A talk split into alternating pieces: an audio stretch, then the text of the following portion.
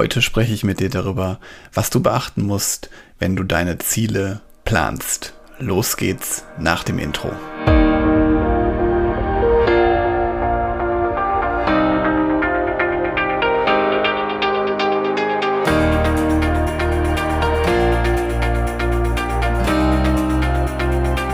Und herzlich willkommen zu einer neuen Podcast-Episode in meinem Podcast Führungskraft, dein Podcast für mehr Erfolg mit sozialem Verständnis und moderner Führung. Ich teile hier mit dir mein erprobtes Leadership-Wissen, das ich in der Praxis getestet habe und für dich ausprobiert habe und das den Menschen in den Fokus rückt.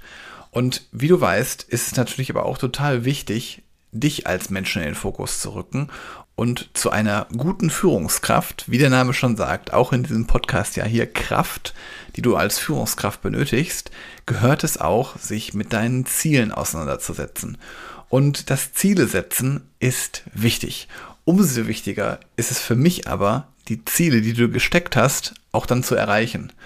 Und viele Jahre suchte ich nach Möglichkeiten, meine Jahresziele zu erreichen. Und ehrlicherweise habe ich mich nur unregelmäßig mit meinen Zielen beschäftigt und ich merkte schnell, das reicht mir irgendwie nicht mehr. So klassisch, jetzt ist ja der Januar gerade oder manche machen es auch im Dezember, sich damit den Jahreszielen zu beschäftigen, das war mir einfach viel zu wenig. Grundsätzlich bin ich ein Freund davon, langfristige Ziele zu verfolgen und erst im letzten Monat, also im Dezember dann, beschäftige ich mich mit meinen Jahreszielen und das machte mich wirklich unzufrieden. Grundsätzlich bin ich ja, und das habe ich glaube ich schon mal in einer meiner ersten Podcast-Episoden hier gesagt, ein Freund davon, langfristige Ziele zu verfolgen.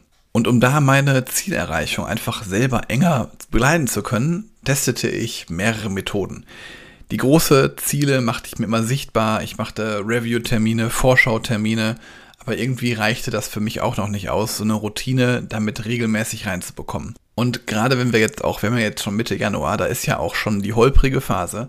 Ich las letztens, dass irgendwo die Ziele, die wir uns im Januar setzen, dass sie im Februar, ich glaube, zu über 80 Prozent nicht mehr verfolgt werden können oder beziehungsweise nicht mehr erreichbar sind. Und gerade wenn der Januar vorbei ist, ist es halt auch schwierig, die eigenen Ziele noch im Blick zu behalten.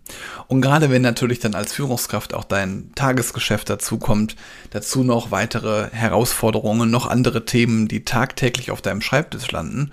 Und das sind ja vor allen Dingen auch Themen, von denen du heute meistens noch gar nichts weißt. Also Dinge, die passieren im Laufe des Jahres, die natürlich auch deine Planung dann zunehmend schwieriger machen. Und deswegen habe ich meine Planung da immer weiter optimiert und ich habe es wirklich ganz simpel und einfach gehalten, weil wenn es nämlich simpel ist, dann ist es auch meistens besonders effektiv und deswegen habe ich mir drei Wochenziele festgelegt. Also jede Woche drei Ziele, die ich unbedingt erreichen möchte. Da kann dann zum Beispiel auch mal dazugehören, dass ich mir hier Zeit nehme für diesen Podcast. Da kann aber auch beispielsweise mal draufstehen, ich möchte jetzt mit unseren Kindern mal wieder in einen Trampolinpark fahren. Oder ich möchte gerne mit einem Klienten ein bestimmtes Thema besprechen oder etwas vorbereiten für einen bestimmten Klienten für unsere nächste Coaching-Sitzung.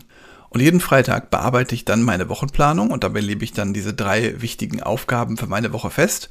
Und das sind dann meine drei Wochenziele. Und diese drei Wochenziele zahlen auch gleichzeitig auf meine Jahresziele ein. Das heißt also, das sind Teilziele meiner Jahresziele.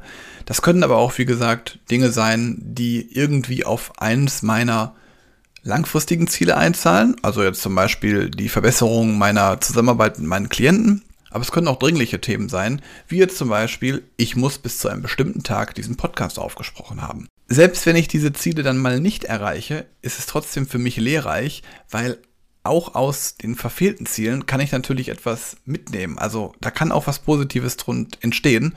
Und vielleicht hast du das schon mal selber erlebt.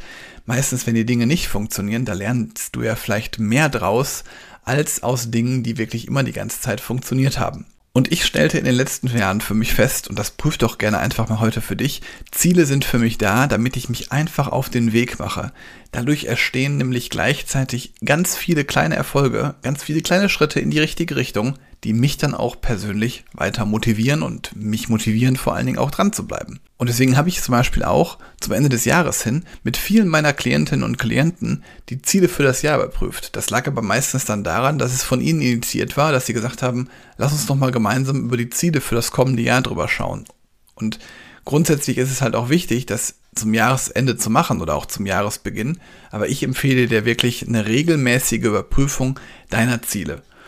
Und wenn du da einfach mal eine kostenfreie Rückmeldung erhalten möchtest, dann melde dich sehr gerne bei mir. Die Kontaktdaten stehen von mir in den Show Notes und dann schauen wir uns einfach mal konkret an, was du für Ziele erreichen möchtest und was du dafür tun musst, dass du deine Ziele auch wirklich erreichst, beziehungsweise im besten Fall sogar noch übertriffst.